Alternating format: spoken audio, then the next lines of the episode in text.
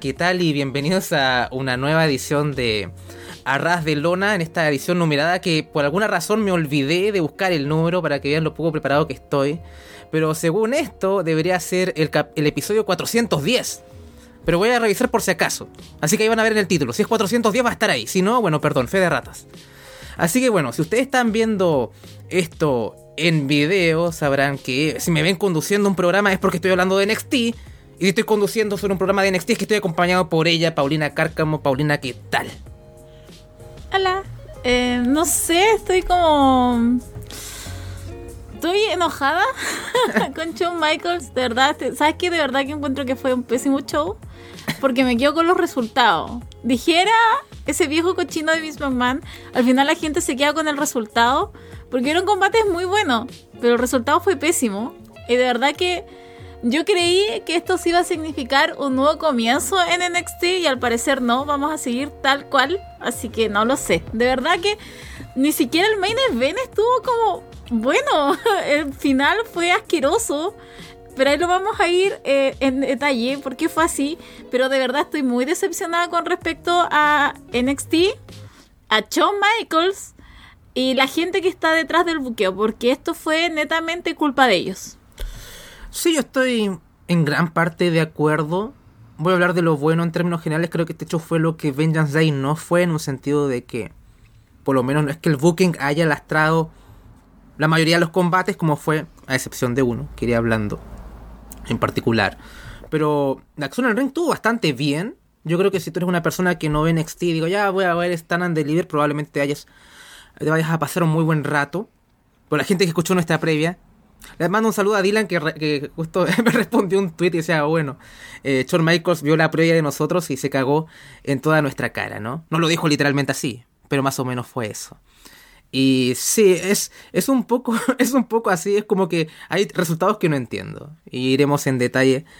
Eh, es que realmente es como, es, una estupidez algunos resultados. O sea, hay storylines que se dieron antes en los programas de NXT y onda literal no tuvieron ningún peso ahora por lo menos por el resultado. Y es como, una, o nos trata de decir Shawn Michael como, oh, esperen lo inesperado, o realmente no tienen puta idea de lo que ellos quieren hacer en su producto, porque de verdad que hay decisiones que uno dice, pero ¿cómo va a seguir de campeón o campeona?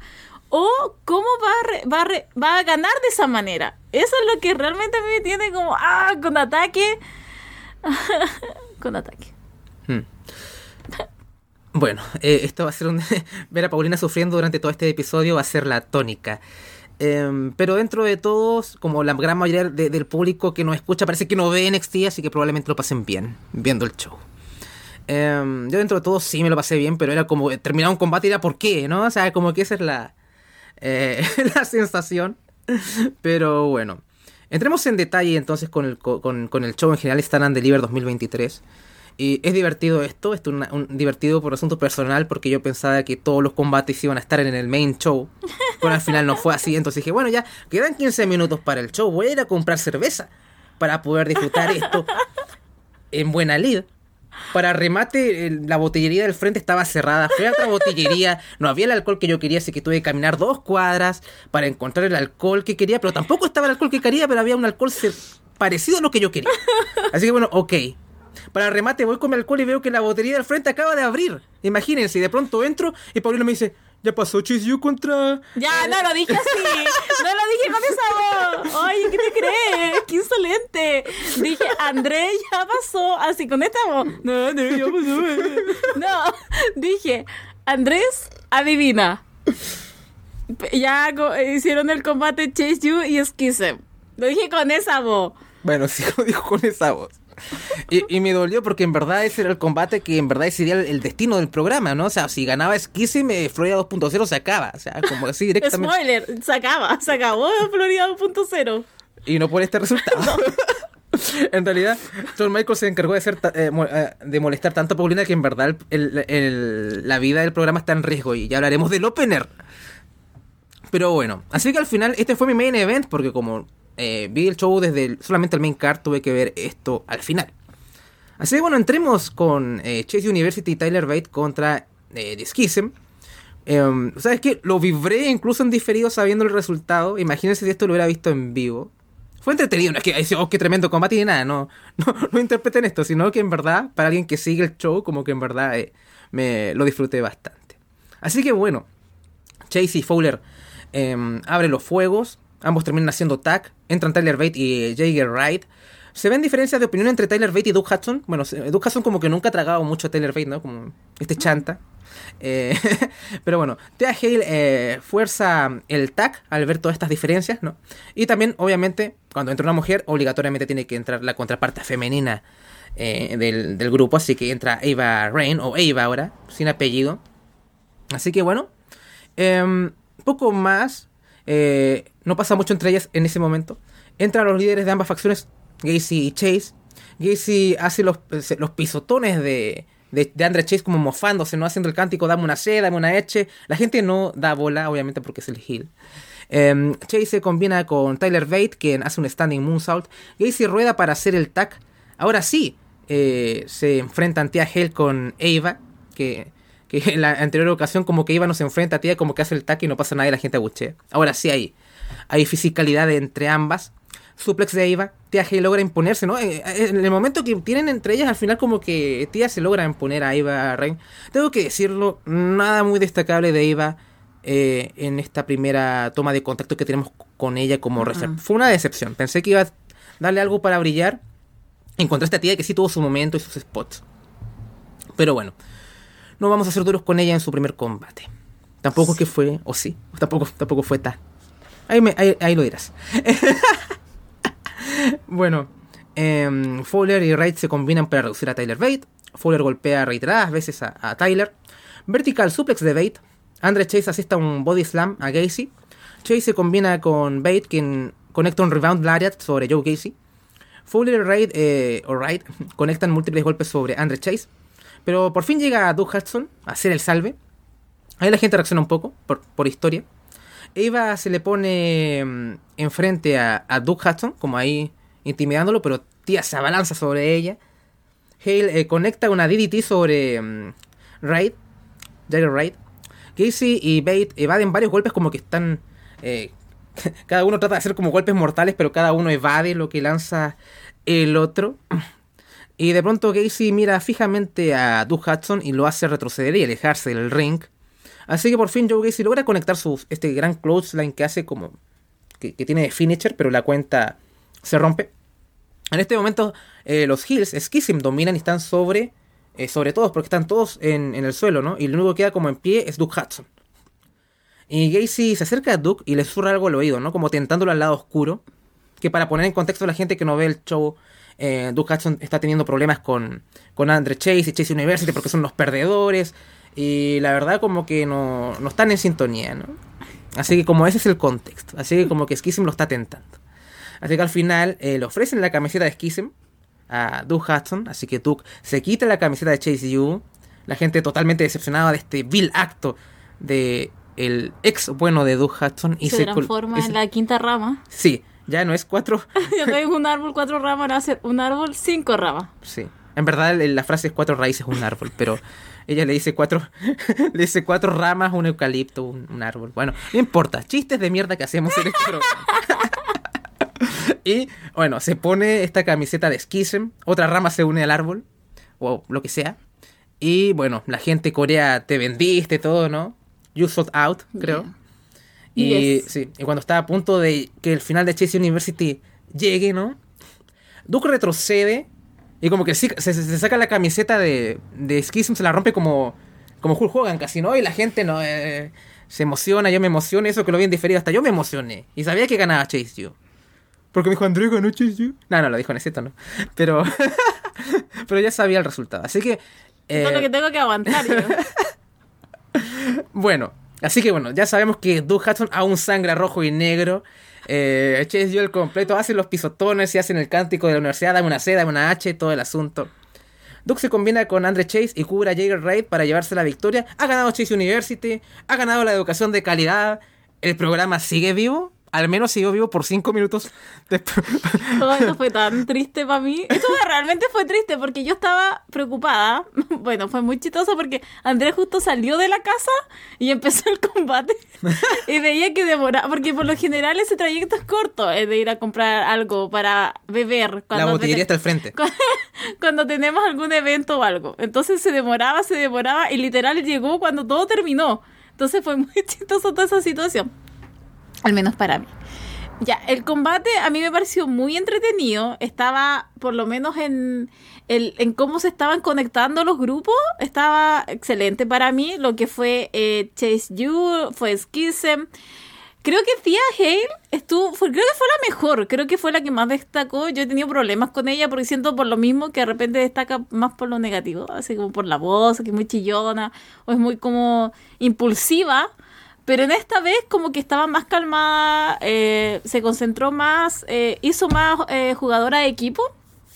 Así que como estaba en eso, creo que al final todo llegó, todo llevó a que, porque todo, además, lo voy a exponer al tiro, pero el público que estaba hoy día, de verdad que yo no sé si les regalaron las entradas, yo no sé si realmente era como de un pack, de un pack a lo mejor que venía incluido con WrestleMania, pero... Pero de verdad que me lo encontré que ese público no estaba conectado, las entradas estaban todos sentados, habían de repente spot y ahí estaban ahí mirando simplemente como, como que no les importara nada, entonces fue como fue muy decepcionante de verdad en ese aspecto del público, porque nosotros nos hemos quejado bastante con respecto al Performance Center, pero parece que eso también se trasladó a lo que pasó hoy día en Stand and Deliver. Entonces, claro, habían spot, habían cosas que yo estaba vibrando mucho durante el combate y el público no reaccionaba y eso también a uno como que le cae un poco el hype, o sea, es reacciones, o sea, es wrestling, o sea, tienes que tener algunos momentos. Además, nosotros vimos también Super Card of Honor y el público era como 20 de 10, realmente estuvo muy bueno. Entonces, ver este tipo de contraste es demasiado fuerte. Entonces, claro, insisto, pasaban algunas cosas en el combate, había intercambio, sobre todo de Tia Gel con Eva, el público no reaccionaba, Dude con los Ay, nunca me voy a aprender los nombres nuevos de los Crystal. Eh, pero también no había nada. Tyler Bate también, o sea, ese momento en que Chase le hace el tag a, Tyler Bate, nadie como que reacciona mucho cuando es un momento importante porque Duke se queda con la mano estirada. Entonces, son esos pequeños instantes. Después ya comenzó a agarrar un poquito más todo esto cuando Tia Gel tiene un intercambio con uno de los Grizzleberg. uno de los Grizzle. Y ya ella se empieza a, un poquito despertar y ya todo cae cuando Duke Hudson está en combate con em, con Joe, o sea, perdón, cuando recibe la polera de Joe Gacy cuando se va a convertir en la quinta rama y, se la pone y se pone atrás de ellos y de verdad yo creí que yo dije, ah, ya acá se acaba Florida 2.0 porque aquí perdí y de verdad que lo pasé mal, estaba como en agonía inocente yo porque no sabía lo que se venía en el show, en el main y en eso llega y después se rompe la polera. Yo estaba gritando, estaba en éxtasis. Yo dije, sí, vamos, gana Chase University. Aparte, todo ese parte de Gimme Así, Gimme H, lo hicieron los cuatro. Entonces estuvo mucho mejor logrado. Gana, gana Duke Hudson, Duke el que hace el pin. Entonces fue como Perfecto, y ganó el que tenía que ganar, que era Chess University. Vamos a ver qué es lo que pasa de aquí en adelante. Pero yo estaba muy, muy contenta en ese instante porque yo dije, empezamos excelente este programa. O sea, ya aquí yo ya veía puras cosas buenas. Más yo estaba equivocada que el señor HBK me iba a arruinar la jornada. ¿Quién iba a presagiar? que el programa iba a durar solamente 5 minutos más vivo. Porque el opener es eh, combate de escaleras por el campeonato femenino de NXT. Ahí yo ya había vuelto de eh, comprar el alcohol. Que a todo esto, esto es jugo, más no alcohol. Em, Roxanne Pérez versus Tiffany Stratton versus Laira Valkyria versus Indy Hardwell versus Soy Stark, ¿no? Eh, vamos de inmediato porque hay mucho, mucho spot acá. Porque claro, es un combate de escaleras. Em, comienza la acción y Laira e Indy usan las escaleras como armas, ¿no? Como que se tratan de usarlas entre sí. Roxana hace una buena exhibición logrando manejar tanto a Tiffany, Valkyria y Stark. Em, también se lanza en tope sucia sobre Indy. Y recoge una escalera para meter al ring y de pronto llega Tiffany y le hace una dropkick y la manda, la manda hacia ringside de nuevo. Eh, Roxanne y Laira eh, están tratando de ganar control de la escalera, que en ese momento hay como una escalera, hay más, de una escalera en el, en el ring, claro, pero hay como una que siempre están como disputando en ese momento. Valkyria se impone y reduce a Roxane, Suplex del aire a Gigi, que cae sobre la escalera. Soy Stark estrella el, el rostro del aire contra la escalera. Indy Harwell empuja la escalera haciendo que Tiffany y Roxanne pierdan el equilibrio y caigan. Gigi estrella el rostro de Indy contra la escalera. Backdrop de Gigi al aire que se cae sobre la escalera. Van a escuchar mucho esto porque es un combate de escaleras. Eh, cánticos de This is Awesome. Acá, hablando más allá del público, acá el público reaccionó en este combate. Mm. Igual por la naturaleza de este. Roxane va por el Ruchan Leg Sweep sobre Tiffany, pero ella bloquea. Eh, ambas suben la escalera, pero ninguna logra sacar el campeonato. Uf, aquí tenemos que decir, Tiffany Stratton se come lo peor de todo este combate, porque primero, Indy Harwell le aplica un Spinebuster y, y Tiffany cae sobre la escalera y se vio muy duro. Y lo peor es que no sería el spot más duro que tiene que recibir. De hecho, es preocupante y iremos hablando de eso. Punto negro del combate. Eh, Zoe conecta su finisher, el K360, sobre Indy. Zoe sube la escalera, pero Roxanne le impide levantar el campeonato. Eh, Zoe va otra vez por el K360, ahora sobre Roxy, pero ella bloquea y le aplica un Pop Rocks. También intenta el Pop Rocks sobre Tiffany, pero ella lo bloquea. Gigi carga a la campeona y, estrella su rostro contra la escalera tres veces consecutivas. Es curioso porque es como, bueno, son ambas baby faces. Laira y Gigi luchan en la cima de la escalera y Gigi logra arrojar a Valkyria. Entonces en este momento Gigi lo tiene todo para ganar, está el campeonato, está, lo tiene ahí, está a un centímetro de la gloria como Pinilla el 2014. Pero ¿quién? Aparece CJ y la empuja y cae sobre otra escalera que estaba puesta. Y la gente le corea a Yusok a Jaycee. Tiffany aprovecha eh, el momento para subir, pero Indy empuja la escalera y Tiffany cae sobre todo el mundo en ringside. Y el problema es que sí, es un gran spot visualmente, pero nadie agarra a Tiffany. Entonces mm. cae o sea, si me dicen que Tiffany Stratton se rompió la espalda, lo creo, ¿no? Porque en verdad desde esa altura cayó y cayó, casi nadie la, tomó. Dudo mucho que alguien haya amortiguado un poco esa caída, no, no se vio así. realmente se mató a la pobre. Y ojalá que esté todo bien con ella, porque en verdad es el futuro de la división femenina, de la empresa como tal, o sea, es tremenda. O sea, sé que hizo el Rook hace mucho ruido, pero ella tiene el personaje y me parece como. En verdad es, es una estrella. Es, tremenda Tiffany, así que bueno. Em, al final vemos que eh, queda Indy sola viendo que todo el mundo está knockout en ringside. Pero tampoco es capaz de subir la escalera por el trajín del combate. ¿Y quién aparece? Dexter Loomis. Y la gente reacciona y Dexter carga a Indy y le ayuda a subir la escalera para que ésta pueda tomar el campeonato femenino de NXT, de NXT y coronarse como nueva campeona gran combate, pero horrible, horrible resultado para mí, por lo menos. O sea, ha sido un, horrible año de indie en NXT últimamente, ¿no? Paulina. Paulina. Eh, a ver, hablemos de lo bueno. Eh, para mí, una de las cosas buenas que tuvo este combate fue el traje de Tiffany. O sea, es cosa de hacer el line-up de las seis. Y ahí destaca, obviamente, Tiffany, Roxane y Gigi. O sea, ellas son las tres. Pero hoy día especialmente lo de Tiffany Stratton, cómo estaba con su gear por lo menos, con su cabello, con su maquillaje, o sea, te gritaba estrella, pero por todas partes, o sea, tú realmente tú ves que NXT le queda muy chico. Dejando eso de lado, que fue lo bueno, también algo bueno del combate eh, fueron los tiempos. Porque hay algo que a mí, yo, yo juro que a mí no me gustan los combates de escalera, porque eh, uno entiende cuál es el. Uno entiende cómo es el juego. Pero de repente lo hacen tan pésimo que tú dices, tiene tiempo de agarrar ese cinturón, ¿por qué no lo agarra? Y claro, obviamente están haciendo el tiempo, porque tiene que venir otro, otro spot. Ya, pero aquí no sucedió. Realmente hubieron momentos en donde se sentía genuino, porque subía y inmediatamente había alguien que estaba tratando de bajar, había alguien que se metía, había alguien que estaba al frente, entonces no se dio mucho de ese intercambio que tú dices, ¿por qué no agarras simplemente ese cinturón?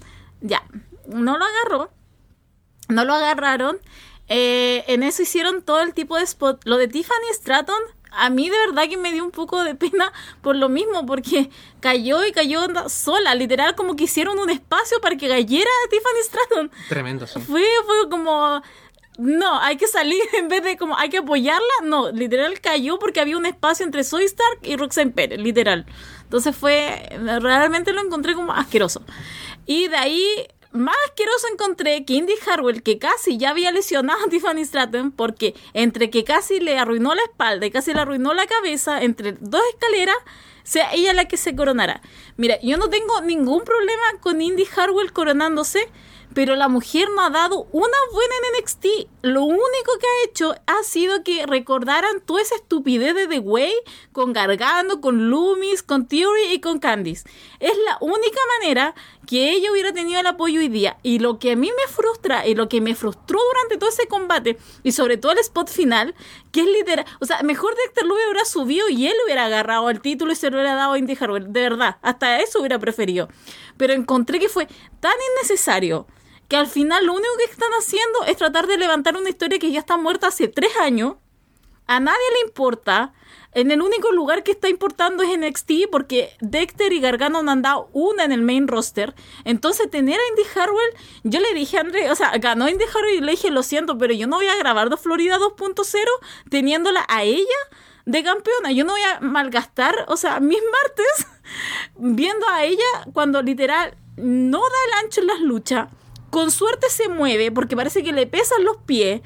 No va a carrear ningún buen combate. ¿Y con quién va a tener la primera rivalidad? Ya sabemos, con Soy Stark, pero eso ya lo hemos visto tres meses. O sea, realmente. O sea, si tú me dices que el primer, la primera rivalidad que va a tener va a ser con Tiffany Stratton y más encima lo va a perder Tiffany con ella, no lo siento, pero yo no puedo consumir un programa que tenga ese nivel de campeona. Y no, encima no va a ser ni siquiera, va a ir aumentando mis cero ganas de seguir viendo NXT. Pero eso es lo que me pasó. Creo que fue un buen combate, pero totalmente perdieron el norte con respecto a la ganadora solamente por una historia de tratar de revivir algo. Que gente, aparte, la gente, si es culpa con la gente que aplaudió esa estupidez, ¿a quién le importaba? A nadie, literal.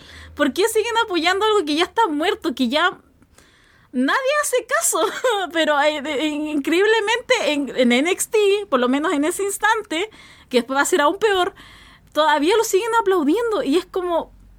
Después dicen, ay, ¿por qué todo está tan pegado? Porque no hay gente nueva, claro, porque la gente sigue pegada también. Entonces, a mí de verdad que me molestó mucho esto. Podrían haber sacado... Además, perdón, ¿Por qué fue lo de Roxane entonces? ¿Por qué fue este problema de, inseguridad? ¿Por qué fue este problema de ansiedad? ¿Por qué le quiso, le fue a rogar a HBK que le diera una oportunidad porque ella sabía que... ¿Para qué fue todo eso? ¿Para qué fue ese drama de las tres semanas si literal podría haber llegado de campeona? ¿O simplemente haber sacado a Roxane de esto y bueno, que se mataran las otras cinco si al final igual iba a ganar Indy Harwell si no fue un detonante también Roxane?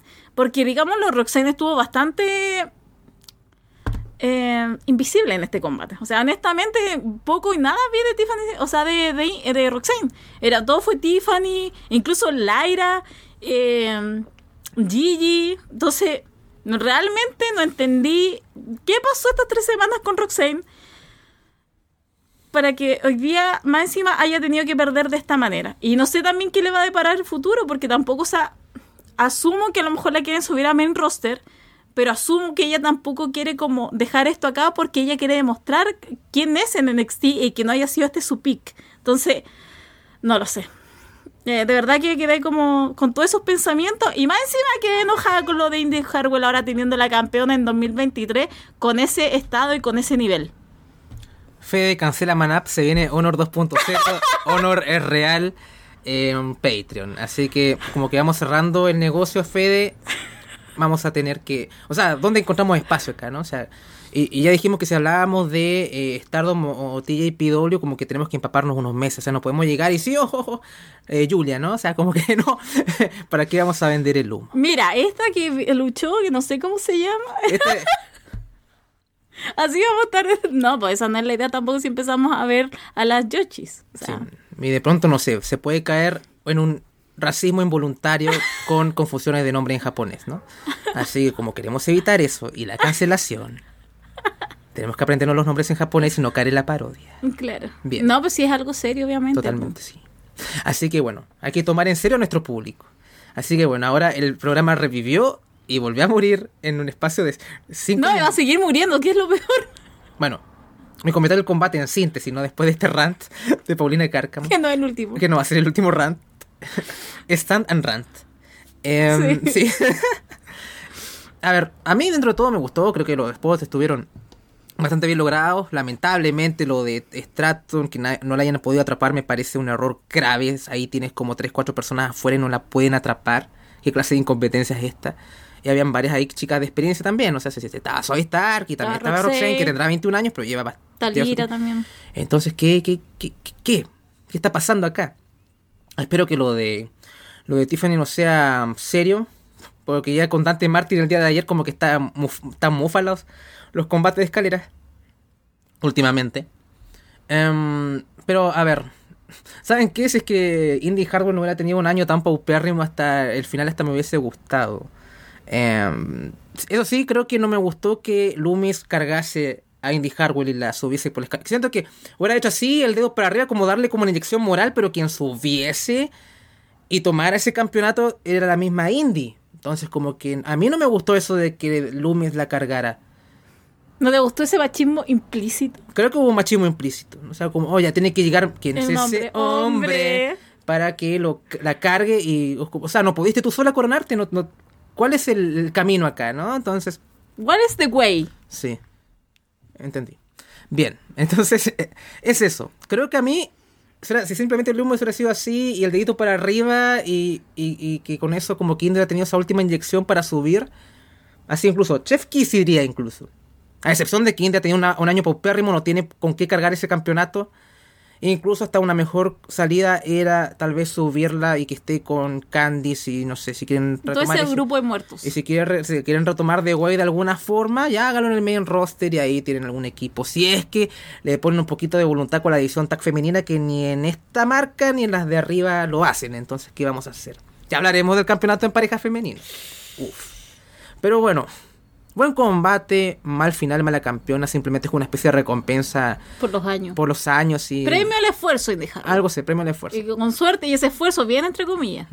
Es que llega como cualquiera y lo hace mejor, eso es lo más gracioso. O sea, como que llegan chicas que como que llevan como dos meses así, y es donde Performance Center y de pronto llega solo el Ruka y lo hace mucho mejor. O Straton y lo hace mucho mejor. Entonces es, eh, eh, entiendo el por qué lo hicieron, pero no, no tienen con qué justificarlo como, como performer o lo que sea, no, no, no, no da el ancho. Don't make sense. Bien, continuemos.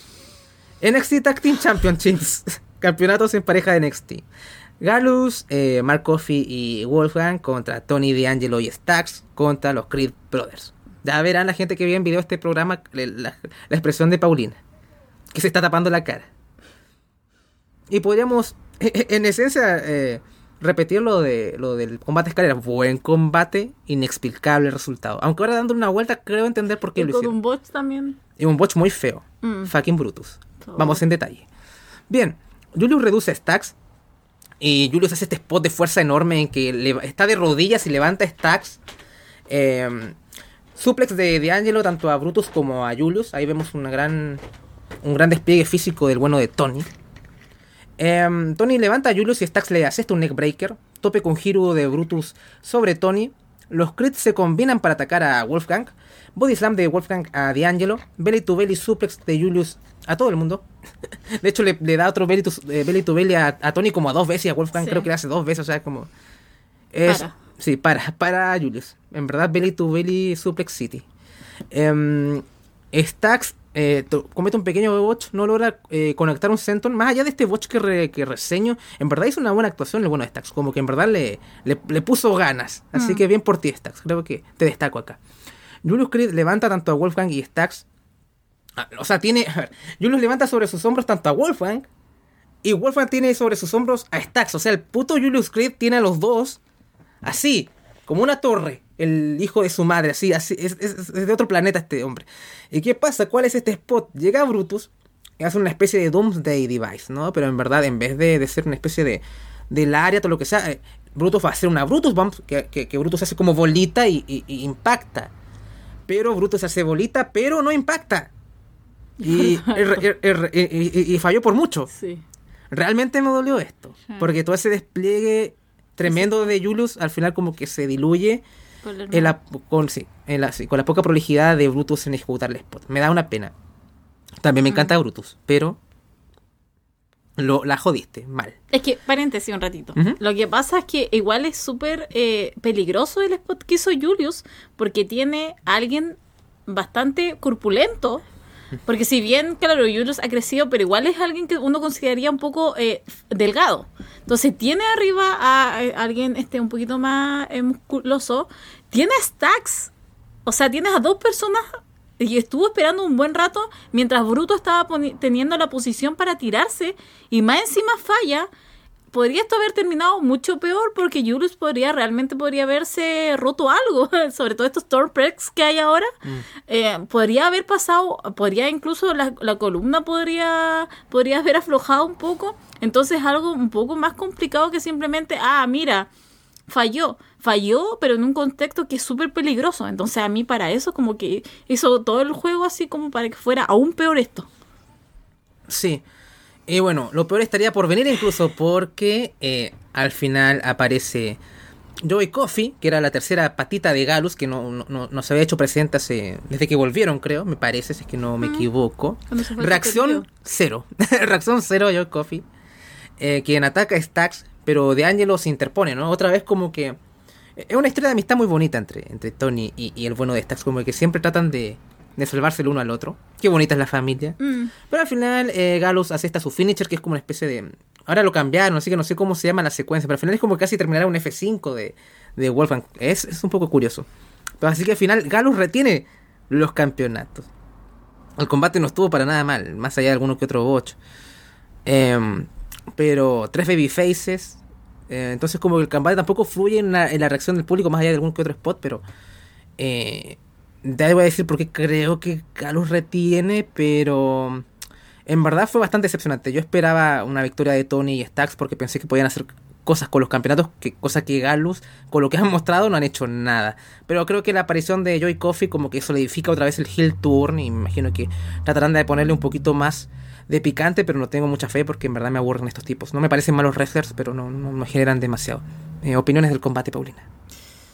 A ver, siento que lo que pasa es que ha tenido tan poco amor el, el ¿cómo se dice? La división de parejas de NXT que al final cayeron con contrincantes como Creed Brothers, que ya venían castados, que ya fueron campeones, y venían que si bien Tony y Stax están más compenetrados igual, vienen de hace muy poco de pareja. Porque aquí el que tendría que estar brillando individual es Tony D'Angelo.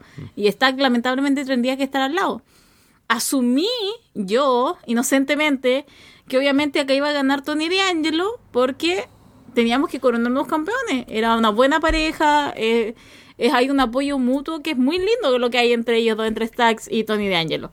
Entonces pasa esto, que insisto, no fue un buen, o sea, fue un buen combate a ratos. Porque estos boches igual y estas situaciones hacen que uno de repente pierda como el hilo. Y cuando llega el tercero de Galus, que literal a nadie le importó. ¿Quién se acordaba? A nadie. Y llega, y más encima, claro, iba a pegarle a Stack, pero llega Tony de Angelo. Y yo dije, ahí vi todo perdido. Vi todo negro. Y yo dije, no puede ser que Galus. es que. Es que Dios mío, o sea, dáselo por lo menos a Tony D'Angelo. O sea, ¿cuál es el punto de seguir teniendo a Galus cuando literal lo que ha pasado en todos estos NXT semanales es que a Galus lo tienen encerrado en un bar jugando pool? Ni siquiera han ido, han estado en, en, el ring, no han estado en NXT, no han estado en el Performance Center, porque saben que generan esto, cero reacción. Entonces uno esperaba, o yo por lo menos esperaba, que veo el programa toda la semana, esperaba que hubiera un cambio para que hubiera una renovación. Y no pasó. Tenemos a Galos de campeón otra vez, más encima con un tercero. ¿Y cuál es el punto? Si al final vamos a tener que esperar hasta el 28 de mayo, que es este el próximo premio Live Event de NXT. De verdad que a mí me parece. Indie lo puede entender ya, algo, un por ciento. La, pues la que viene después lo puede entender otro resto. Pero esta para mí er- es la más inexplicable que hay de nuevamente la retención de Galus sabiendo que no han provocado nada, no han defendido nada y a nadie le importa. Y es como seguir alabando algo que no, que no sé para qué lo quieren. O sea, quieren tener un nombre fuerte para después lo que es NXT Europe. Pero entonces juégatelo con Pretty Deadly, que son mucho mejores. Pero te juro que esto a mí me, me enojó más. Y si ya venía con la decisión de que no iba a ser más Florida 2.0, esta fue como la reafirmación de eso. Se viene Honor 2.0, Honor es Real próximamente. Es todo, con el subtítulo incluido. Bien. Eh, a ver, del combate. Dentro de todo estuvo bien. Creo que el, el, el spot de, de Brutus ahí como que en verdad me dolió y me jodió un poquito harto. Lo de. mm, Lo de Galus reteniendo yo lo que yo creo que es. Siento que, bueno, hay un pay-per-view, se llama NXT Battleground. Y mm, yo pienso que ahí es donde debería coronarse Chase University. Por favor, ya como que. Imagino que ya se van a volver heels, los mantendrán un poquito y ahora, se, ahora sí que se viene la victoria la victoria de Chase University es lo que quiero creer, ¿no? Como que la decisión del por qué en verdad quisieron ir por este camino. De hecho, entiendo esta retención más que otra retención que vamos a hablar más adelante. Eh, así que por ese lado lo puedo entender. Como ya tengamos estos campeonatos un poquito más para dárselos a Chase University, a Hudson y a Andrew Chase. Si esto no es así, realmente no lo entiendo. Hay mucha, hay gente que hay, vi que alguien algunas personas estaban comentando que no quisieron hacer como mucho cambio de títulos esta noche. Y yo dije, pero sí, hay un momento para hacer todos los cambios titulares y empezar literal una nueva era de tu programa. Reset, sí. Es como el, el, el- como tu evento más grande del año. ¿Por qué te vaya a restar como para que después no nos sorprendan los de Bromley? Hello, O sea, podemos, hello, o sea, podemos enfocarnos, por favor. O sea, dame los cambios y al final todos te- sabemos lo que va a pasar. Pero insisto, creo que al final esto, y creo que a medida que lo vayamos repasando, y ahora si uno lo piensa un poquito más, creo que simplemente Shawn Michael diciéndolo como, ¿ustedes creen que conocen el producto? ¿Ustedes creen que conocen mi buqueo? No lo conocen. Fuck you. es como, Barretner este, y es como, no, o sea, no- nos podríamos haber ahorrado muchas cosas y, no sé, haber cambiado el título por lo menos en esta ocasión.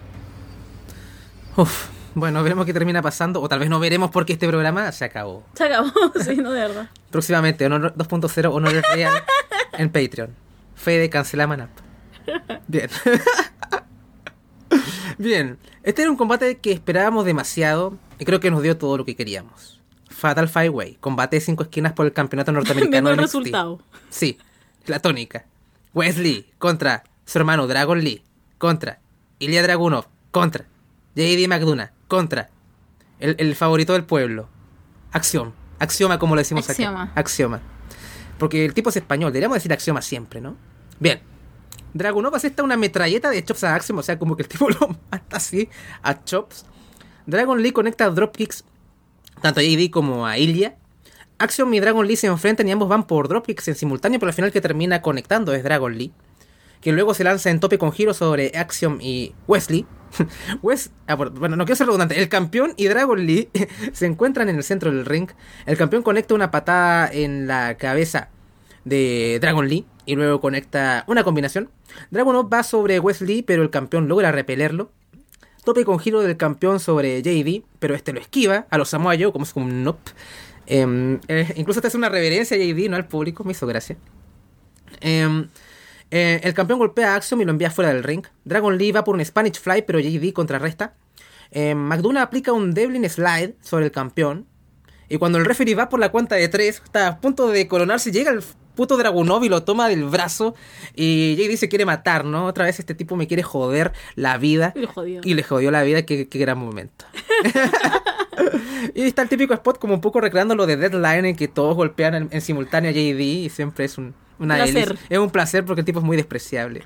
Pero me he vuelto muy fan del funado de, Devlin. sí. Es una, hasta me da rabia conmigo mismo, ¿no? O sea, como- Nos odiamos. Sí, totalmente. Increíble. Pero bueno, ha hecho un gran trabajo. ¿Qué voy a decir? Eh, Dragunov derriba de un solo chop a Wesley y aplica suplexes también a, a todo el mundo. Crossline, de ac- a, crossline a Action, perdón. Senton desde la tercera cuerda de Dragunov. Dragunov sube la tercera cuerda, pero JD lo derriba. Y luego es Axiom quien derriba a JD y cae hacia ringside. Axiom se lanza a Moonsault, eh, o sea, se lanza en Moonsault sobre JD y Dragunov. Eh, double foot stomp de Dragon Lee sobre el campeón, sobre Wesley. JD patea el rostro de Dragunov re- reiteradas veces. Axiom le asesta una super kick a JD. Axiom va por el Fujiwara arm, eh, armbar perdón, sobre JD mientras Dragunov mantiene a JD también bajo su propia llave. O sea, como que los dos están tratando de, de someter al bueno de McDonough. Y de pronto Dragunov como que cambia de opinión y le empieza a dar un montón de cabezazos a JD. O sea, como que el tipo lo odia a muerte. eh, en el spot que tal vez habrán visto mucho en, en redes sociales que eh, Wesley va por la cardiac kick y Axiom lo contrarresta pero con un timing preciso con su golden ratio, así como realmente una gran ejecución por parte de, del español. Bellísimo. Bellísimo. Dragon, eh, Dragunov hace esta, eh, un fuerte rodillazo a Dragon Lee. Sit down powerbomb de Dragon Lee sobre el campeón. DDT de Axiom. La gente corea This is awesome. Vertical suplex de Dragon a Axiom desde la segunda cuerda. De pronto día Dragunov entra en un frenesí, ¿no? Se, se va por todo el mundo. Dragunov va por el torpedo. Pero Wesley lo, ese quien lo contrarresta con su cardiac kick para retener el campeonato norteamericano de NXT. Tremendo combate. Pero la sensación de que Wesley era. Estábamos como en la previa casi cualquiera menos Wesley, ¿no? Y Dragon Lee también. Los Lee no. Más que nada Dragon Lee porque era como debutar al campeonato, como que no. Como que dejémoslo crecer acá. Pero fue como. Estaba muy abierto a Dragon, estaba muy abierto a JD, estaba muy abierto incluso a Action. La verdad fue una decepción. Pero hay que decirlo, Wesley ha, ha, dado muy buenas defensas últimamente, eso no hay que quitárselo. Pero como campeón no se sabe llevar mucho. Paulina. La decepción. O sea, ¿qué puedo decir? A ver, creo que fue muy buen combate. Para mí no fue el mejor de la noche. A mí tampoco. Ya, mm. gracias. Ah, estaba eh, reforzante. eh, entonces, no fue para mí el mejor, pero estuvo muy bueno, o sea, para que se imaginen cómo estuvo el mejor. Eh, estuvo muy entretenido, o sea, Axioma, JD, Ilja, Dragon Lee, oye, Dragon Lee, de verdad que quedé así impactada, como que demasiado así muy, te veo como muy bien en el ring. Eh, los cuatro estaban perfectos. Los cinco. Cuatro, porque Wesley para mí no estaba. Era como el peor. Eh, entonces, es que ahí, yo no sé, insisto, yo no sé a qué, a qué, a qué está jugando aquí Shawn Michaels. Del combate, más de lo que dijo André y después lo que ustedes también pueden ver en redes sociales, los videos, los GIFs, en todo, tuvo muy bueno, o sea, dio muy buenos spots. Eh, lo de JD y con Ilja siempre va a ser muy entretenido la química que tienen los dos. Mm. Esa intensidad que tiene Ilja, de verdad, o sea, ya se lo quisieran montones. La manera en que te puede levantar el público, puro chop, o sea, perdón, pero lo mejor. Eh, ya, entonces después llegamos al punto en donde gana Wesley y es como, ¿por qué? ¿Por qué gana teniendo a Ilja, teniendo a Axioma, teniendo a JD? Y sabes que hasta hubo un punto en que yo dije, dáselo hasta a Dragon Lee. Pero de verdad que a mí me sorprende nuevamente lo de Wesley porque ya tuvo su momento en el premio Live Event anterior. Ha tenido sus momentos, no ha tenido rivalidad o mucha rivalidad porque siempre han sido sus Open Challenge. Entonces, yo no sé, de aquí cuál va a ser el camino. ¿Le van a dar algo a él?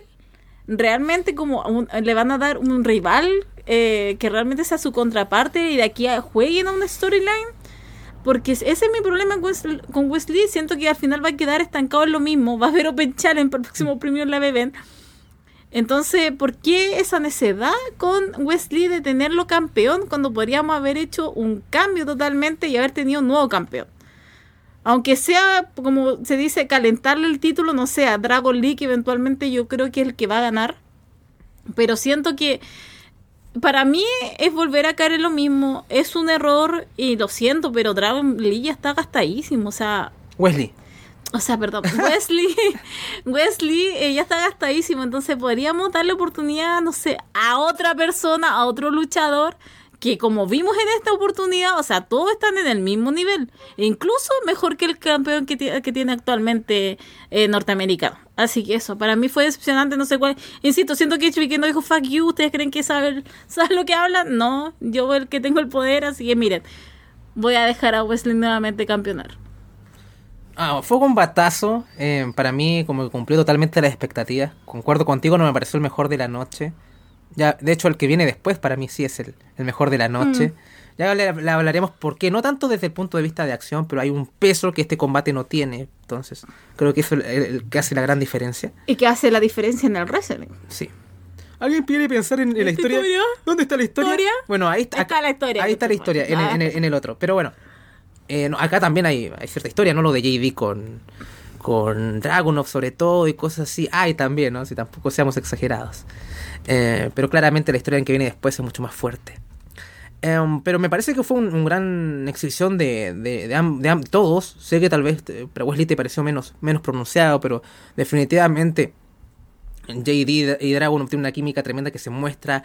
Axiom eh, también, creo que se, como que me dejó como ese momento cuando hace el, el counter a la cardia kick, que es como el momento que me queda más en la retina del combate incluso. Em, entonces todo, todo cuajó bastante bien y en verdad no decepcionaron, creo que es uno de los combates que está muy en lo alto em, de este fin de semana de WrestleMania de seguro, o me falta mucho por ver.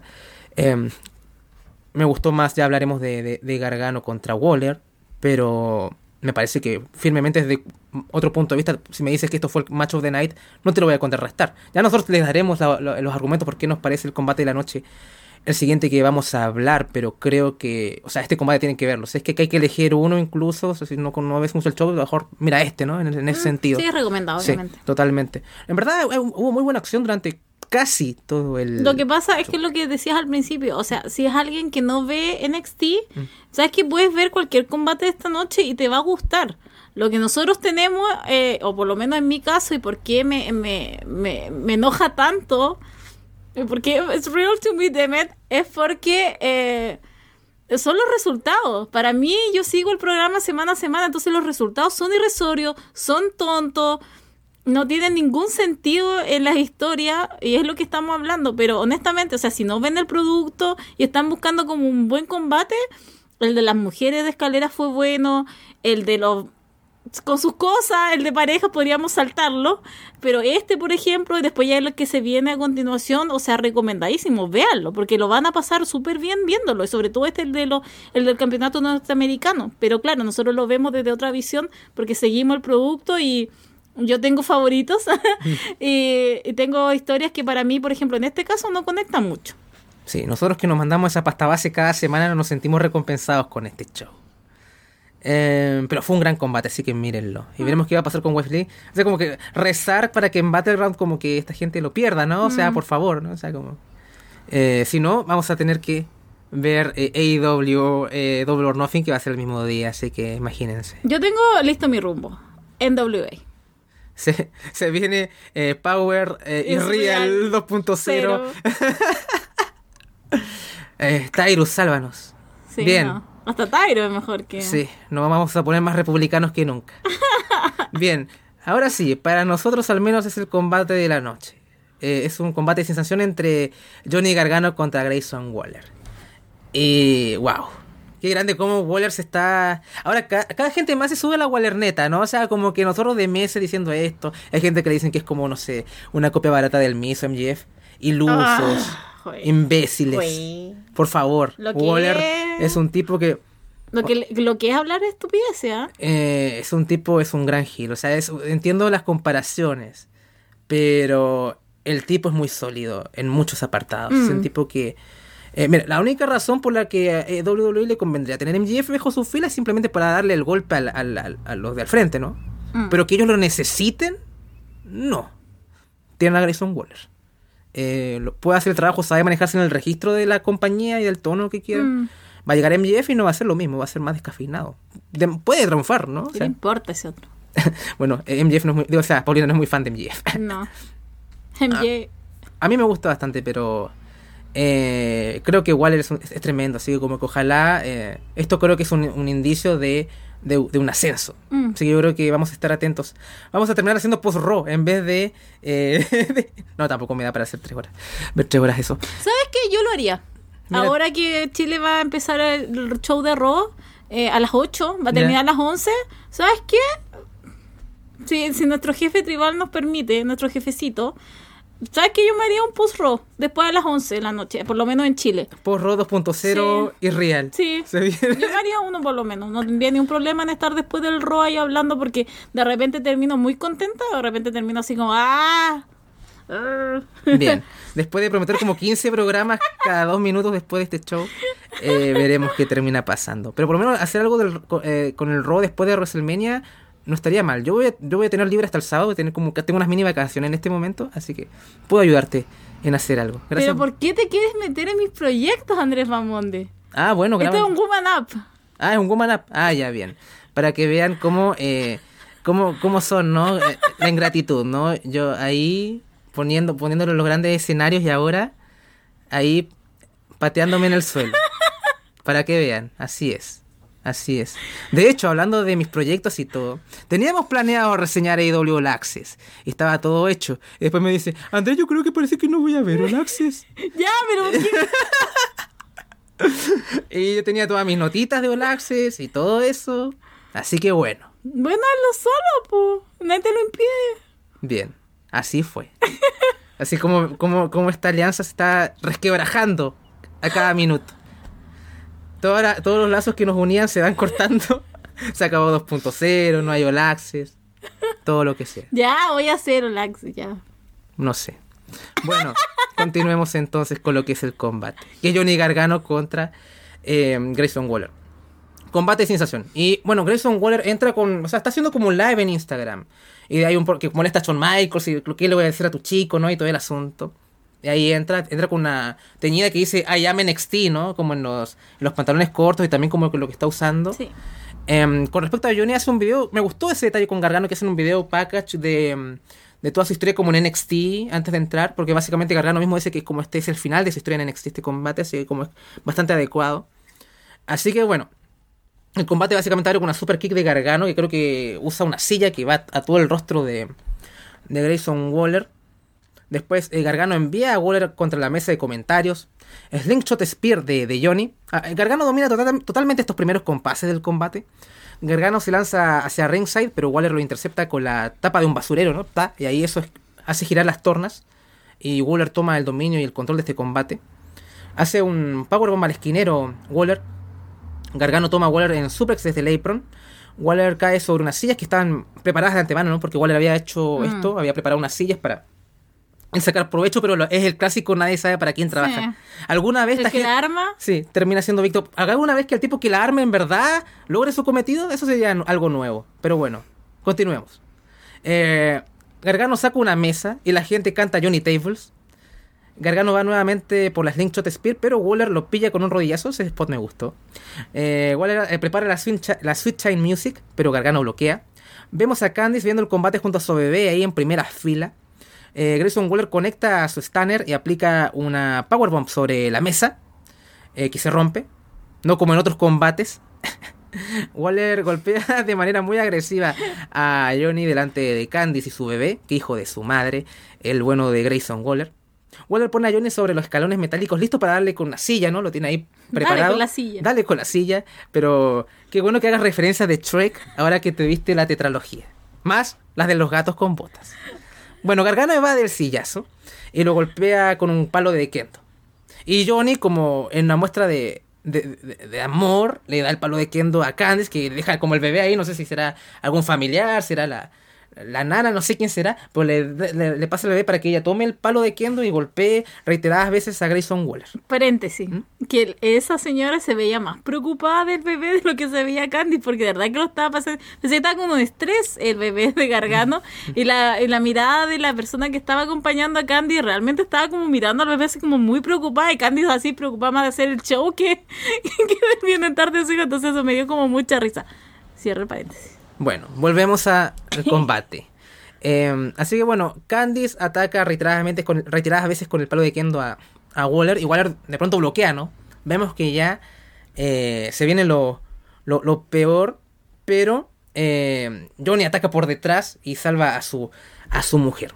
Así que al final eh, logra Johnny eh, conectar el One Final Beat, pero Waller hace kick out. Así que ahí muestra mucha resiliencia Grayson Waller. Gargano eh, continúa en su asedio y va por el Gargano Escape. eh, pero Waller va por los piquetes a los ojos. Y acá es un combate sin, sanción- sin sanción, así que es legal. Y mm, también Waller conecta ese amplitter que hace como un flip, hace un flip y después asesta la- el amplitter. Eh, Waller le pone a Gargano, o sea, pone, pone un bote de basura sobre Gargano. Mm. Y este es otro, otro- otro gran spotlight. Va por el momento viral. Sí. El bueno de Grayson Waller. Sube a la tercera cuerda. Y camina un- un- unos pasos sobre las cuerdas. O sea, ¿quién te vio? Phoenix, ¿quién te vio? Metallic. Y ¿Quién te vio, hijo del vikingo? ¿quién te vio? Hijo del vikingo. Commander. Eh, hace un coast to coast. eh, tremendo. Así que un grande Waller. Un hombre que va por el espectáculo Mm, ante todo. ante todo. Em, Gargano le arroja una silla en el rostro a Waller y lo toma en powerbomb sobre la mesa de comentarios.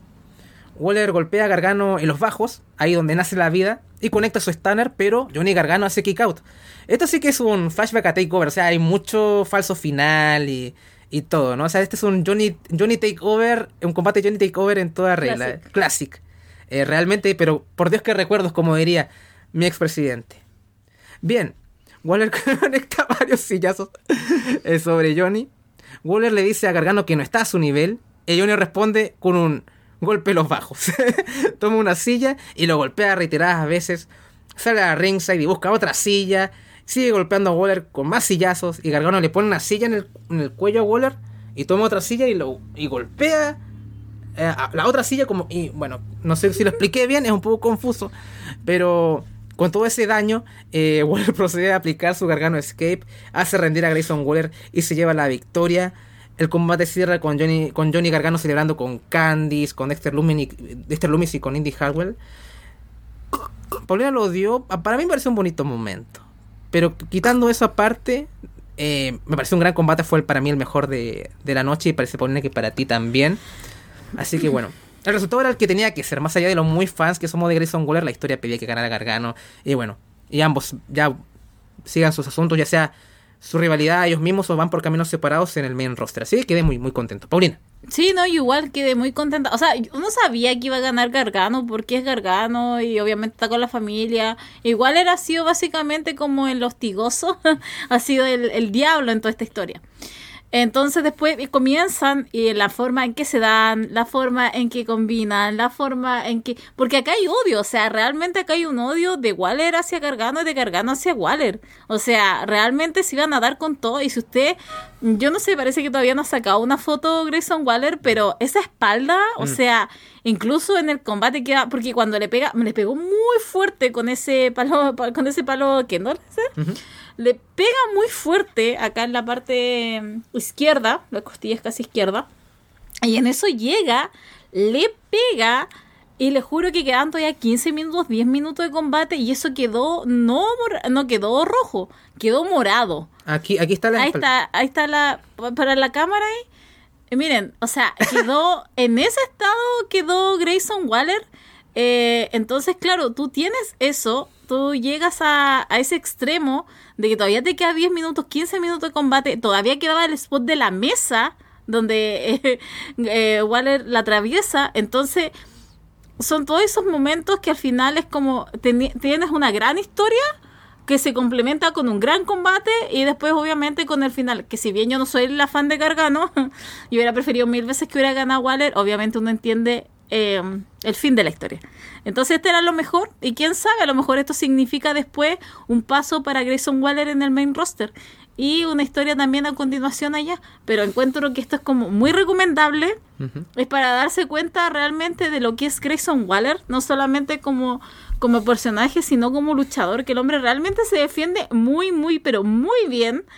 Eh, y nada más que decir, o sea, realmente aplausos para los dos y y nada más que decir, de verdad. O sea, muy, muy contenta y esperar, esperar que realmente más gente se dé cuenta de lo, eh, de lo bueno que es Grayson Waller.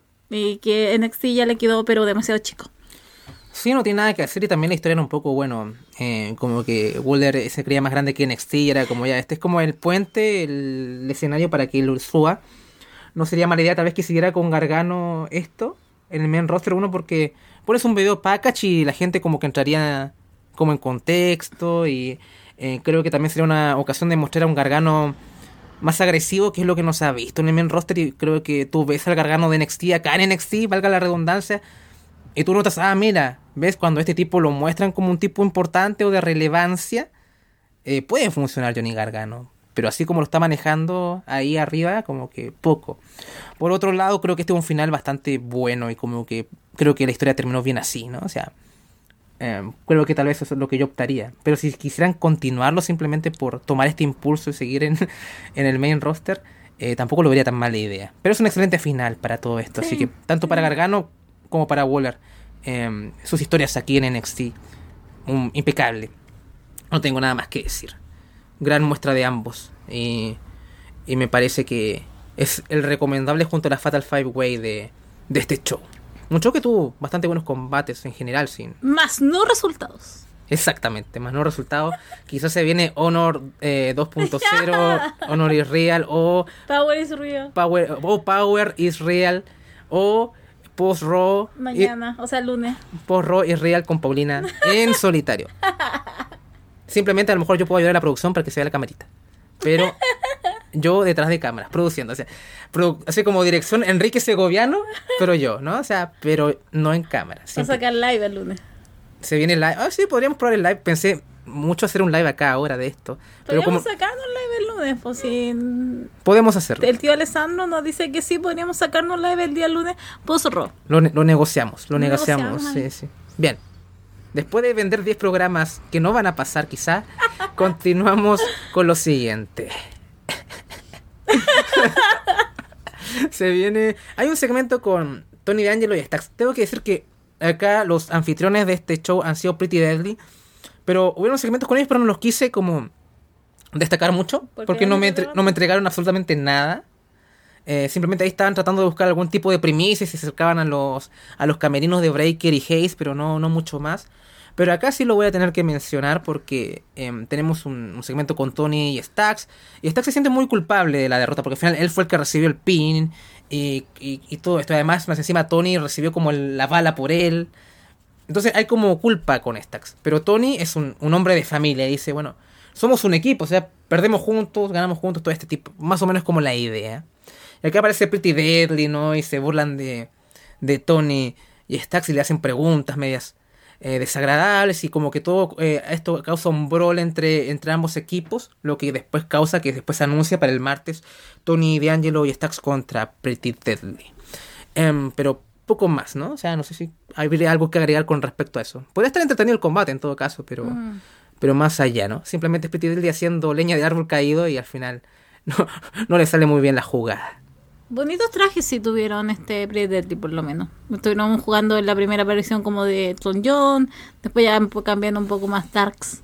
Mm. Pero estuvieron bonitos sus trajes. Bien, Ese fue el aporte de Predator. sí. Y es lo único que necesito. Glamour. Gracias por el glamour. Bien.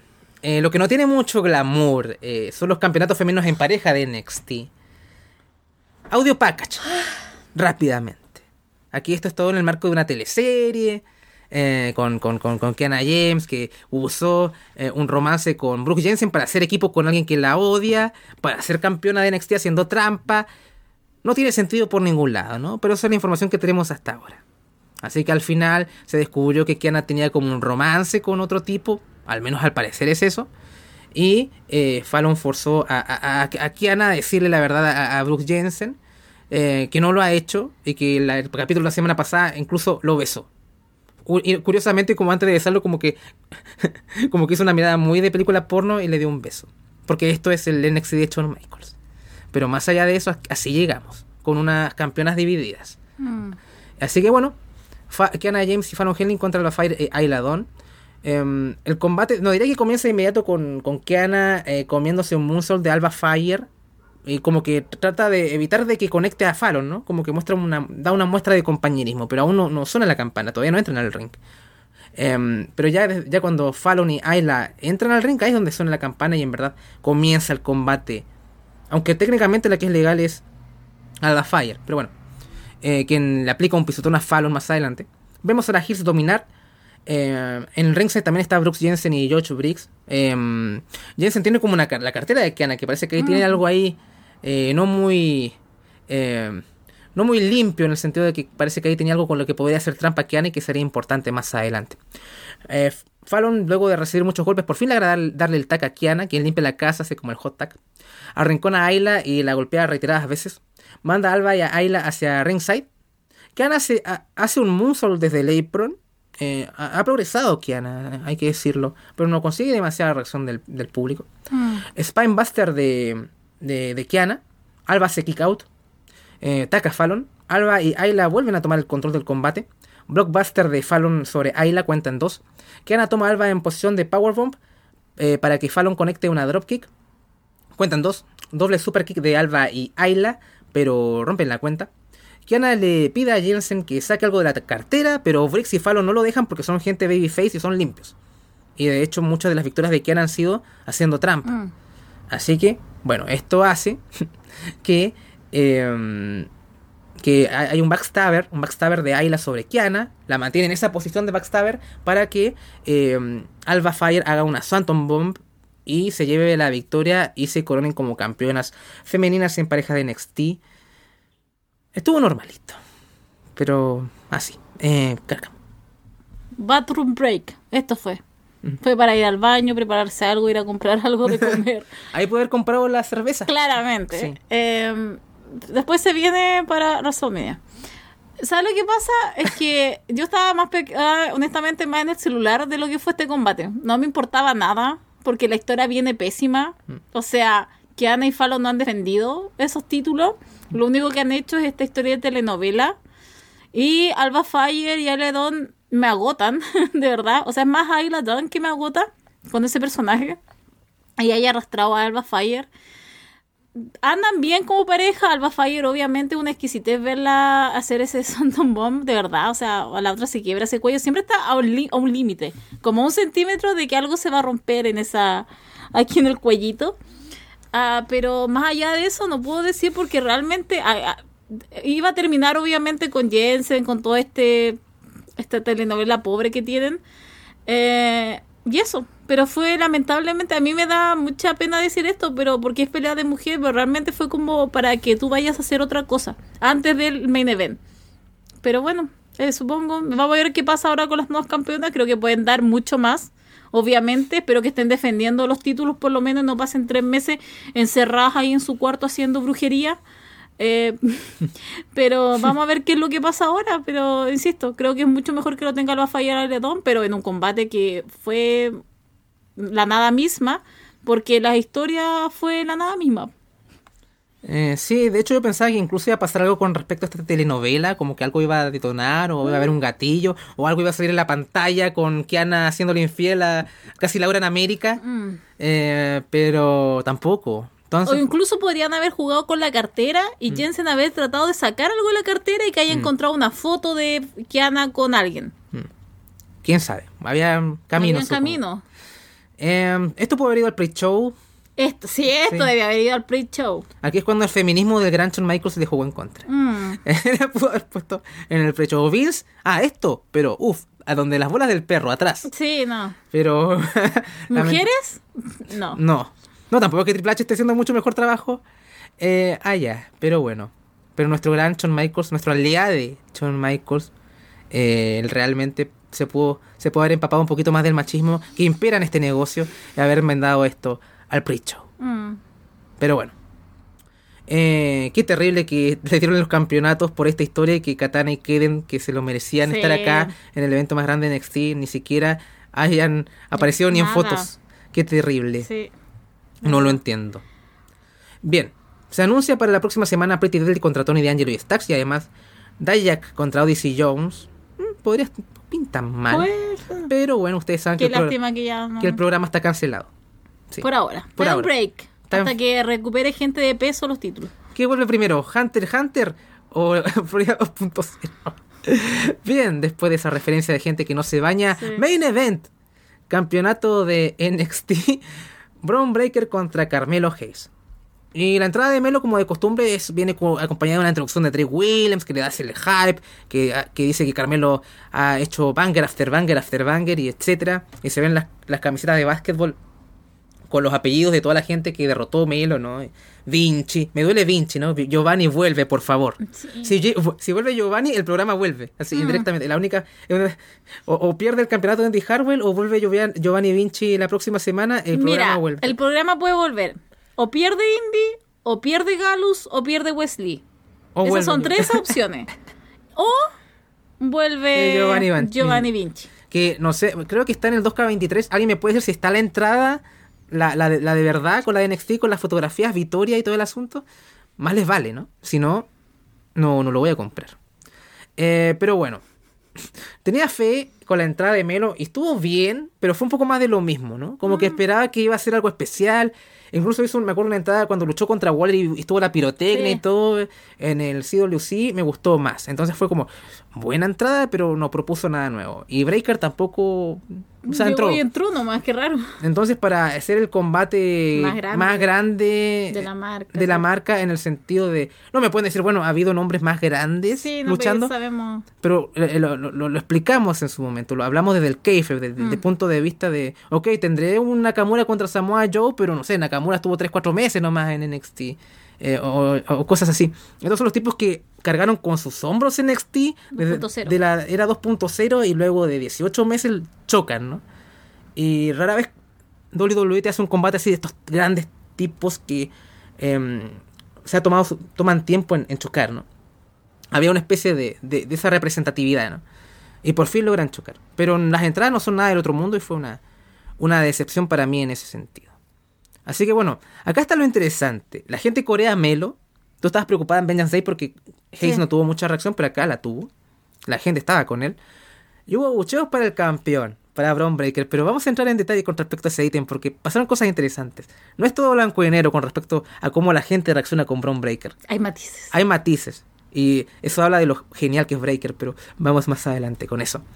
Eh, la gente corea Melo, abucheos para el campeón, pero la gente a veces ladra, porque tú ves luchar. eh, ¿Sabes que Ni siquiera me voy a dedicar tanto a mis notas, porque esto, esto, esto es emoción. Tú ves a luchar a Braun Breaker. Y la gente, ¿qué puede hacer? Si el tipo es un genetic freak y no es normal. Es un despliegue de fuerza, de explosividad, y la gente. La, apúrate, agilidad. Y de agilidad. Y, y a pura testosterona la gente eh, ladra. Uh, uh, uh. Como unos perros. Es inevitable. Tú ves a Breaker y tiene un carisma al luchar, lo ves en el ring, porque como personaje es un poco plano, pero no es un tipo sin carisma. Mm. Eso, y, y a veces la gente asocia, carisma es igual buen micro, y no es No, siempre eso. no es así. No es así. En el caso de él, por eso es que es un caso tan especial de Mm. Braun Breaker. Porque uno podría decir, ay, no tiene micrófono, es un aburrido y nunca va. Mm. No es eso, porque incluso cuando ha hecho malas promos, como que tiene un, en- un encanto Mm. que es como, ay, sí, como que me, como que te atrae. Da para hacer un paralelismo con la época. Tú no, no alcanzaste a ver del todo un- una parte, pero lo, lo- cómo era Roman Reigns recibido. Y siento que Breaker está con muchas más armas que en las que tenía Roman en el momento en que lo pusieron como en el foco principal, ¿no? Como diría Cody en su promo hace poco, o sea, eh, Reigns fue una inversión de como 11, 10 años y recién les le, sacaron jugo al octavo o noveno año, ¿no? Es como un poco eso. Eh, hasta que por, por fin lograron dar el clic y ahora Roman está, bueno, casi estelar y es una cosa tremenda, ¿no? Más allá de, de lo que podemos pensar de su reinado. Pero bueno, volvamos al, al combate. Em, eh, em, Melo recupera momentum luego de este dominio de- del campeón y conecta varias patadas. Springboard Clothesline de Melo, Bron rompe la cuenta. Melo va por el brazo de Bron, pero eh, Breaker logra revertir y busca la cuenta. Fuerte chop de, de Carmelo, em, quien lleva a Breaker al esquinero. Hayes repite de nuevo ese chop. Bron responde también con el propio. El campeón ataca a la espalda de, de Hayes, concentra sus ataques hacia esa zona. Bron levanta a Melo, pero Trick lo ayuda a salirse, como que em, Trick toma el pie, el pie de Melo y como que lo jala. Esto lo ve el referee y el referee expulsa a Trick y me hace mucha gracia porque en contextos así uno pensaría que la gente iba a celebrar, ah bueno, sacaron a Trick. No, la gente abuchea, la gente también le encanta Mm. el trucos. Eh, además también estaban con Melo, así que como que igual era como, ok, no, no, no, no, no queremos ver a no queremos ver retener a, a Bron tampoco. La gente vuelve a ladrar y hacer uh, uh, uh. Em, Melo hace su Facebuster, que es como una. ¿Cómo se llama esta variante? Tilt a, a Will Facebuster o algo así. No lo, no, no lo copié muy bien. Melo hace mm, un suplex que he estado haciendo últimamente, ¿no? Que usa la segunda cuerda como impulso y toma a su rival que está en el lado del apron, no fue al revés, no me acuerdo muy bien, y queda bastante bien. Eh, Melo va por la tercera cuerda para ir por su finisher, supongo, pero Breaker eh, va por el Frankensteiner. Eh, campeón y retador reparten fuertes bofetadas. Melo va por el crossface, pero Breaker se mueve para hacer que los hombros de Melo toquen la lona y busca la cuenta. Braun eh, logra conectar su spear a, a Hayes, pero también impacta al referee. ¿no? Y dije, no, otra vez estos. A ver, se lo uso. Van, sí, eso dije, van a aparecer los usos, ¿no? Y acknowledge me y toda la cosa. Afortunadamente no pasó. ¿Y qué es lo que eh, causó esto? Es que Braun logra hacer el, el recliner, ¿no? El Steiner recliner y logra hacer rendir a Carmelo Hayes. Pero no hay referee. Y en este momento, como Trick eh, lo capitaliza, lo echaron, pero vuelve al ver que el referee está em, Noqueado. noqueado y golpea a Breaker con el campeonato de NXT. Y pone a Hayes, incluso el mismo arrastra a Carmelo Hayes en posición de cobertura, llega al referee, cuenta, pero Breaker hace el kick out en dos. Ahí yo, me- ahí yo me había comido ese feel y dije, va, afortunadamente no terminó así, ¿no? Eh, en cierta forma me recordó a Lady contra Brock, y ahí les voy a decir por qué. Pero no, lamentablemente no fue tan bueno eso. Breaker levanta Melo en, en posición de gorila press, em, pero el retador hace un counter y lo, lo- lo- transforma en Code Breaker, va por la tercera cuerda, conecta su diving leg drop para llevarse la victoria y coronarse como campeón de NXT. La gente corea Melo, todo el mundo contento. Bron Breaker, un acto de deportividad, le ofrece el puño a Carmelo Hayes. y Melo, como se lo toma así, se lo toma con la mano, haciendo, papel. sí, como papel a, a la piedra, haciendo referencia al, al combate que tuvieron con Pretty Deadly hace poco. Fue gracioso ese callback. Mm. Em, y termina el show con Melo y Trick celebrando. A ver, em, a mí el combate dentro de todo me gustó, lo, lo- lo disfruté. Pero odié, Eh, no, no el final, sino que, que Breaker haya hecho rendir a Melo. O sea, como que fue una protección, fue demasiado, ¿para qué protegerlo tanto? ¿no? O sea, como que... Y si quisieras hacer, si quisieras ganar con intervención, no lo hagas rendir tampoco. O sea, vimos cómo Breaker hace esto una spear. Vimos cómo lo hizo rendir. Da lo mismo, bueno, tal vez perdió, lo hizo perder. Da lo mismo si fue por pin o sumisión. A veces la gente le da demasiada importancia a rendirse. Pero odio eso, ¿no? O sea, como que al final no se siente válido. O sea, si, ya, ok, se le ha ganado con un pequeño ahí trucazo de ahí, una pequeña intervención, pero que literalmente lo hicieron perder a Hayes. No fue capaz de sobrepasar el muro y es como, ok, gánamelo. Al final llega Breaker y como que lo saluda con de- deportividad a un tipo que no lo merece. Mm. ¿Me entiendes? O sea, como... un- Hazlo ganar bien simplemente, ¿no? Sí, no Y ya. y listo. Además, en toda esta rivalidad me la, han- me la han mostrado como tipos que se respetan mucho, tratando de proteger a Breaker para que no se vea disminuido ante el carisma en el micro de, de Hayes, ¿no? Entendí por qué lo hicieron, ya, ok. Pero hazlo, si lo querías mostrar como babyface a, a, a, a Melo, que sienta que el combate más grande de la marca y todo, que gane bien, que gane disputado. Sé que está la teoría de que va a haber un Lashley contra Braun Breaker, eh, dicen. No sé si va a haber un combate con Lashley en WrestleMania o qué sé yo. Me, me, me, encanta la idea, pero que lo hayan protegido para eso, no, no- tampoco es que valga tanto la pena, ¿no? O sea, como que... Espero que... ¿Qué? Sí, escuché teorías de eso, pero no sé si es, es así, no estoy al tanto porque no está en la cartela nada con Lashley, ¿no? No, No, es que Ganó el Andre de Giant, pues nada más. Ah, ya, entonces, bueno, entonces si es que no hay combate con, con Lashley, qué pena, ¿no? Pero eh, si es que ni siquiera está eso, entonces no tiene sentido, ¿por qué lo protegen tanto? Te- favorito. Sí. Eso- esto, es, esto es lo que es ser el favorito de Shawn Michaels. A mí me da pena por Carmelo. El combate estuvo bien, pero lamentablemente con todo esto al final te da te da la sensación de que está bien. Melo está está en el nivel de Bron Breaker, pero ante los ojos siempre Bron Breaker va a estar un peldaño más arriba. Eh, durante toda esta semana en donde empezó este Carmelo versus Bron Breaker, siempre Bron Breaker el que ayudaba a Carmelo. Cuando lo atacó Pretty fue Bron Breaker el que llegó para salvarle el trasero. Eh, son muchas instancias en el cual eh, Melo se ha sentido disminuido en pos de que Breaker es el que el que está más arriba. Entonces llegamos a este combate. ¿y ¿Qué es lo que pasa? Están bien. Podría haber sido todo limpio. De verdad, no nos hubiéramos molestado. Pero encuentro que primero, cuando pasó lo del referí, yo de verdad yo dije Hill. O sea, aquí, no sé, podría haber eh, haber conectado a Trick Williams y el mismo Bron Breaker haber agarrado ese título y pegarle a Carmelo. Y hubiera generado un hit, pero impresionante. O sea, realmente hubieran pedido a grito a Carmelo para el próximo premio Live Event y haber ganado, pero en gloria y majestad. Pero no, decidieron hacer esto porque se ve muy mal esta situación. O sea, imagínense, gana Carmelo G, pero obviamente previo con que Trick Williams le pega con el título a Bron Breaker. Carmelo antes de eso había, se había rendido, solamente que no perdió porque estaba el referí caído. Le golpean a Bron Breaker, sale del 2 y después de la nada, así como rapidito, gana Carmelo. Pero no tiene ningún sentido. O sea, si tú quieres hacer sentir especial a tu nuevo campeón, después de un largo periodo en que Bron Breaker tenía el título, lo único que tú haces es que los dos realmente se demuestren lo que pueden hacer, porque Carmelo igual puede hacer grandes cosas. Y siento que es como vamos disminuyendo lo que él puede hacer en pos de que Bron mm. Breaker no quede mal ante un posible llamado en roster que va a ser eso, porque ¿qué más va a quedarse haciendo en NXT? Nosotros podemos tener una idea porque lo hemos visto y le falta micrófono, le falta exposición sin el título y sin estar tan protegido. Pero lo que ellos ven es a la, a la, a la próxima estrella y lo más probable es que lo quieran subir rapidito y bien protegido.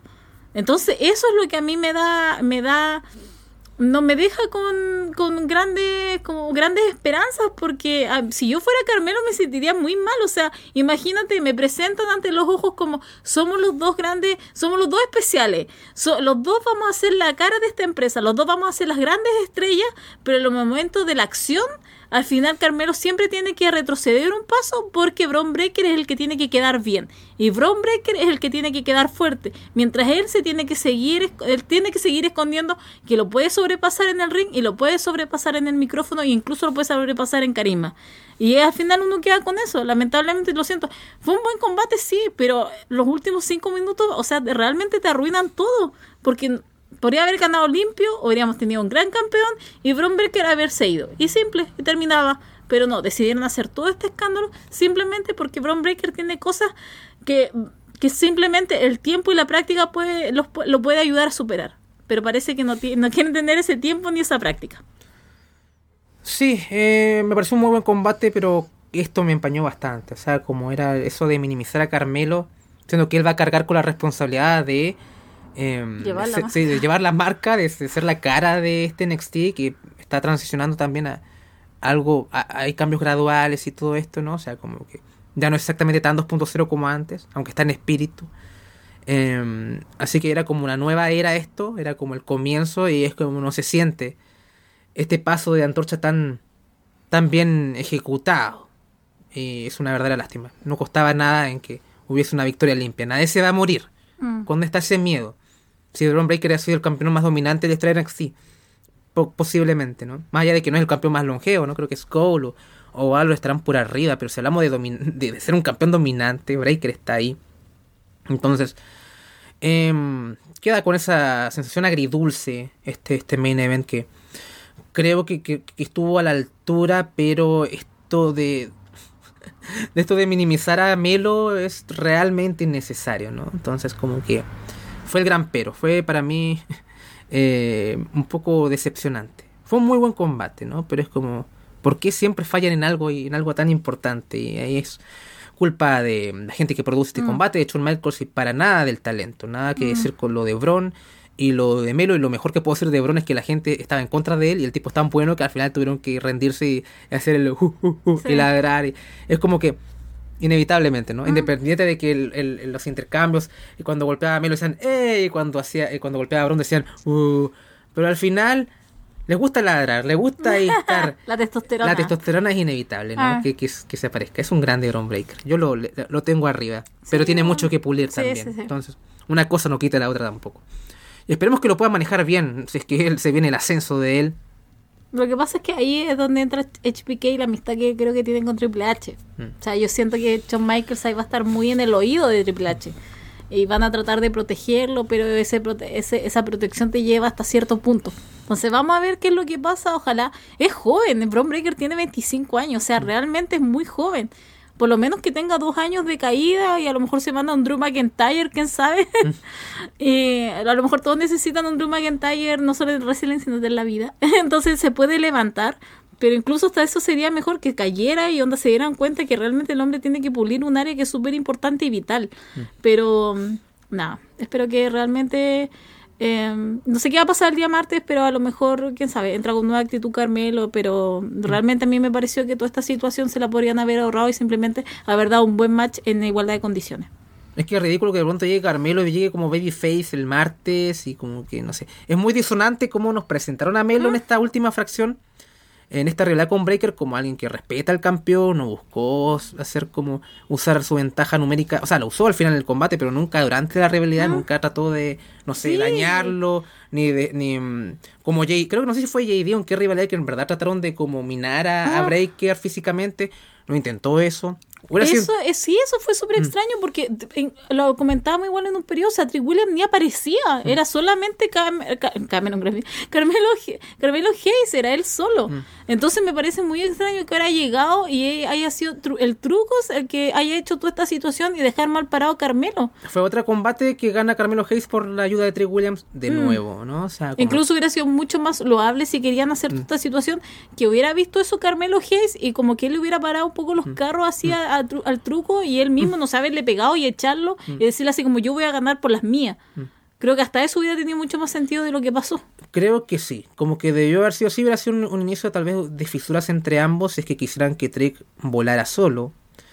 Eh, que creo que también está creo que estamos preparados para dar ese paso también, mm. si quisieran.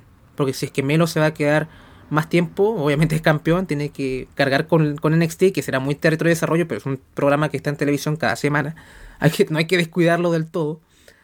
Eh, pero realmente muy disonante lo que se nos mostró en la realidad con lo que se nos mostró en el ring. O cómo retrataron a Hayes en el ring. Em, eso fue lo que me molestó bastante del combate. Pero fue uno que estuvo bastante sólido. Lástima que en algo tan importante se hayan caído. Y que era innecesario proteger de esta manera a Bron. Bien. Cerramos esta edición de, de Arras de Luna Classic. Em, tal vez el, el, season finale de eh, Florida 2.0 luego de que rompieron el corazón de esta mujer con malas decisiones del booking. No sé qué se vendrá en el futuro, pero ahí estaremos en búsqueda de algo. Em, agradecemos a la gente que nos sigue en Patreon mes a mes. Eh, también a la gente que nos está siguiendo porque estamos en abierto. Nos pueden escuchar en Google Podcast, iBooks, Spotify. Todo lo que tenga podcast casi estamos. Probablemente. Así que ahí nos pueden escuchar. Así que bueno, palabras al cierre, Paulina. Nada, muchas gracias por escucharnos. Va a volver Florida 2.0, quizás vuelve la próxima semana y porque pase algo, a lo mejor algo increíble, quién sabe. Vuelve Giovanni Vinci. Claro. Y si es que no, bueno, va a volver cuando, ya saben, o pierde Indy, o pierde Galos, o pierde Wesley, o vuelve Giovanni Vinci. Si va a volver, solamente que yo no puedo ver algo que simplemente no lo voy a disfrutar porque no disfruto a quienes tienen los títulos. Y lo importante es las historias que se generan con gente que tiene los títulos. Así que por ahora eh, va a ser hasta pronto y nos vemos los directos. Y hoy día en la noche también en WrestleMania, noche 1. Mm, Así que eso, gracias, muchas, muchas gracias. Sí, va a ser gracioso la gente en Patreon cuando refresque su página y vean Honor 2.0, Honor y Real en sus, en sus páginas. Pero bueno, independiente de eso, de parte de Paulina Cárcamo y Andrés Bamonde, nos despedimos y esperamos verlos pronto.